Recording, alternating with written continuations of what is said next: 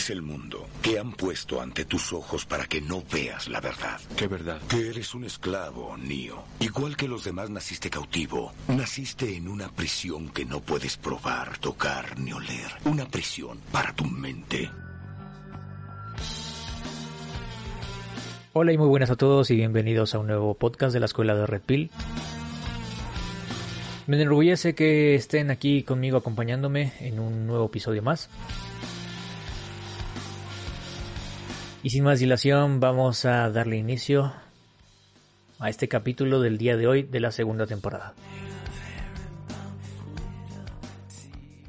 En este episodio quería hablar acerca de que a veces tendemos a engañarnos a nosotros mismos. Somos los prisioneros de nuestra propia cárcel mental. Estamos en aquella cárcel que, como dijo Morfeo al principio de este podcast, no se puede tocar, ni oler, ni ver. Es intangible. Es la prisión de tu mente. ¿Y qué pasa con esta prisión de tu mente? Bien, desde la psicología te lo puedo explicar de esta manera. Normalmente tendemos a malinterpretar mucha información que podemos recoger mm, a través de Internet, podemos leer muchísimas eh, investigaciones, muchísimas eh, fuentes que quizás tergiversen un poco eh, nuestra realidad. Esto, sin duda alguna, formará parte de tus procesos cognitivos y formarán actitudes. Gordon Albert habla acerca de cómo se forma una actitud, por ejemplo. Tiene tres componentes, menciona, que son muy parecidos a los prejuicios y estereotipos que se forman. Es la misma base teórica y él propone que para que se te forme una actitud o para que tengas una actitud, tiene que tener tres categorías el componente emocional, componente cognitivo y el componente comportamental. Una vez aclarado esto, vamos a ponerlo en un ejemplo. De alguna manera te enteras que es la píldora roja. De alguna manera te enteras que es la naturaleza femenina. Viniste a este podcast para enterarte de la verdad. Te enteras cómo son las mujeres, qué prefieren, cuáles son sus preferencias sexuales, a eso me refiero. Y de repente empiezas a pensar en tu cabeza que solamente preferirán a aquellos hombres que tengan estabilidad económica, un estatus, un buen físico y que para ti no queda nada. Si te enteras de esto, preferirás irte por tu propio camino o simplemente quizás has venido aquí porque tienes mucha rabia por una relación que pasó anteriormente. Bien, te enteras de esto y el componente cognitivo sería pensar de manera negativa, pensar que otra chica que quizás puedas conocer en un futuro va a ser igual a las chicas anteriores que te hicieron daño, por ejemplo, vas a pensar un montón de cosas. Quizás no puedas dormir. De hecho, tuve un consultante que me decía, oye Juan, te conocí por medio de podcast y al escuchar tu podcast me tiré, me tiré en la cama y no podía dormir pensando en que ya no había solución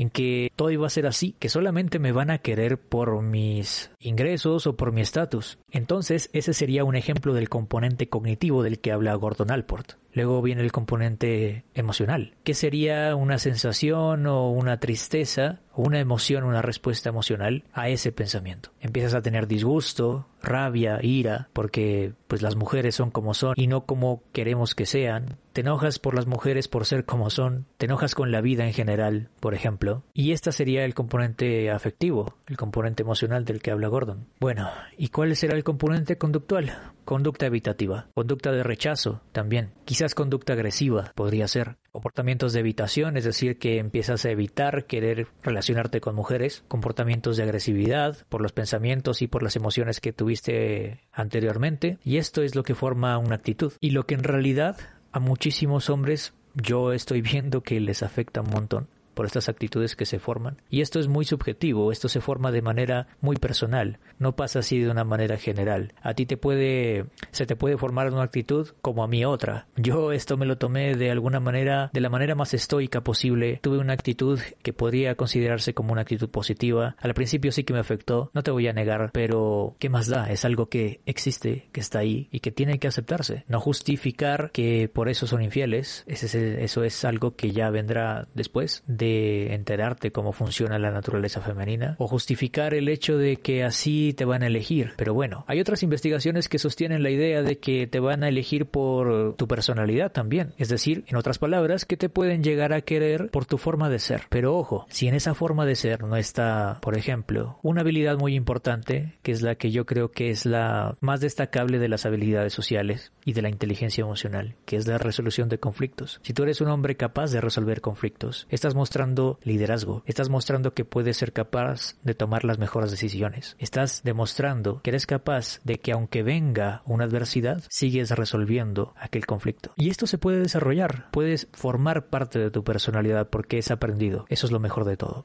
Así que te quiero dar la buena noticia de que estoy trabajando en un taller y lo traigo a colación, estoy trabajando en un taller de habilidades sociales para que tú puedas aprender este tipo de actitudes, comportamientos y habilidades que te ayudarán a desarrollarte como líder, a fomentar la resolución de conflictos y por supuesto al manejo de las emociones. Este taller saldrá a finales de febrero, estoy trabajando fuertemente en ello para traerlo de la mejor manera y de verdad es que me la estoy currando bastante en este trabajo. Recuerda que soy psicólogo, voy a citar varias fuentes, ya he trabajado antes eh, en un colegio, por ejemplo, trabajé en un proyecto de mejora de habilidades sociales para los alumnos, obteniendo resultados muy óptimos y la verdad es que vi que esto puede ayudar muchísimo a tu vida en general, no solamente con las minitas. Que por añadidura puedas ser capaz de atraer es otra cosa, es otro resultado. Y bueno, esa prisión mental estará formada por aquellos pensamientos negativos que se forman en tu cabeza, en tus procesos cognitivos. Esos pensamientos negativos son los que no te dejan avanzar, son los que te dejan quedarte ahí donde estás, son los que te limitarán a tener un mejor estilo de vida, te limitarán a tener una mejor calidad de vida, porque si no estamos bien de nuestra cabeza, de nuestros procesos mentales, no estamos bien en general. A esto Aaron Beck le llamó distorsiones cognitivas, hay muchísimas. Eh, puedo destacar, por ejemplo, sobre generalización, puedo destacar, por ejemplo, visión de túnel, y la que mejor puedo traer a colación para este podcast es la distorsión cognitiva de visión catastrófica, donde tienes un pensamiento bastante negativo, donde tiendes a ver que a futuro no habrá ningún beneficio, donde no vas a tener ninguna posibilidad de obtener lo que quieres,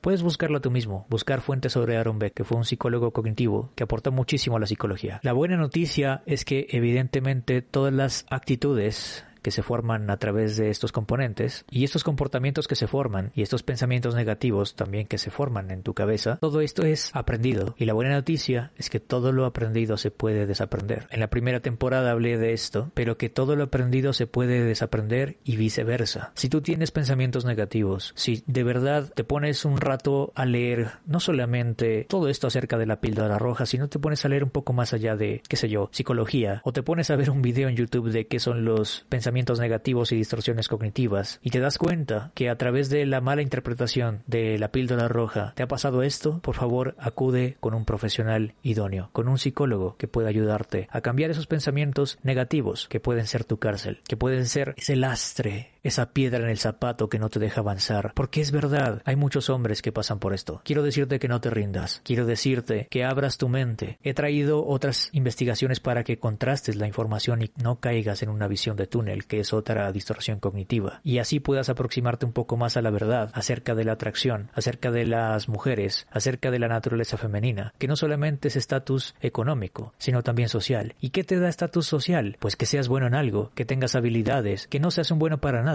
y créeme que te pueden querer por tu personalidad. Te lo digo por experiencia y te lo digo porque atiendo cientos de casos que pueden corroborar lo que estoy diciendo. También te pueden querer por cómo eres. Y cuando yo pasé por las peores situaciones en que creí que nadie me iba a querer o que tenía apego emocional, como lo hablé en el último podcast, o cuando creía que ya no tenía sentido seguir con las chicas, o cuando he pasado por momentos en donde de verdad he sentido que estoy en la bancarrota sin ingresos, quiero decirte que no te rindas. No te rindas, por favor no cedas, aunque el frío queme, aunque el miedo muerda, aunque el sol se esconda y se calle el viento, porque aún hay fuego en tu alma, aún hay vida en tus sueños, porque la vida es tuya, ojo, tuya, y tuyo también el deseo, que cada día es un comienzo, porque esta es la hora y el mejor momento. Este es un fragmento del poema de Mario Benedetti, que, bueno, mis demonios o mi cárcel mental en esos momentos y que quise compartir contigo. Y bueno, hemos llegado al final de este podcast. Espero que te haya gustado, espero que te haya aclarado bastantes cosas y la verdad es que, no sé, quería darte un mensaje de aliento y del por qué también hacerte entender desde una parte teórica, por supuesto desde la psicología, porque a veces nos autosaboteamos con esos pensamientos negativos. Te dejo mis redes sociales en la descripción. Espero que me sigas por ahí para que estés al tanto de mm, el taller que está por salir. Y nada, hay muchos videos que te pueden ayudar también eh, de la manera más objetiva, con fuentes, con estudios, en mi canal de YouTube. sígueme por ahí. De verdad el, el canal está creciendo bastante y te agradezco, te agradezco hermano por escucharme. No siendo más, nos vemos para un próximo podcast, nos vemos el próximo lunes. Y bueno, cambio y corto. No te rindas.